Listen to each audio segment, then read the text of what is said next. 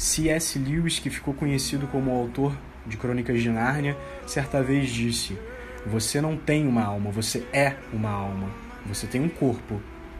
E enquanto o corpo ele é material, ele é físico, ele é finito, a alma é infinita, imaterial. A alma transcende a própria vida e a morte.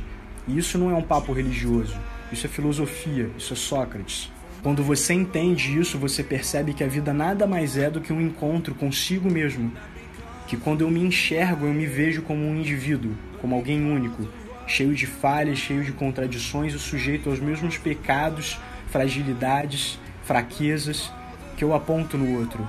Porque encontrar comigo é encontrar com Deus, e encontrar com Deus é encontrar com perdão, com a graça, Antes de Cristo, Sócrates já havia trabalhado muito bem essa ideia. E ele disse: Conhece-te a ti mesmo.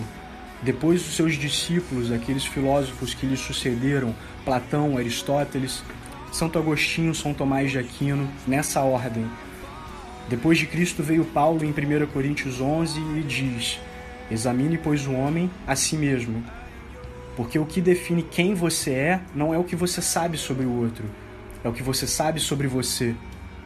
Jesus, no livro de Mateus, questiona: por que reparas no cisco do olho do teu irmão e não vês a trave no seu olho? Porque não se enxergar te torna cego. E isso não é nenhuma novidade. Isso é um assunto trabalhado por muitos mil anos pela filosofia, pela teologia, só que infelizmente não é um assunto atual, porque o mundo que a gente vive hoje é um mundo de aparência. As pessoas têm vergonha, têm medo de se expor, têm medo de se enxergar exatamente como elas são e preferem sustentar uma aparência do que elas não são.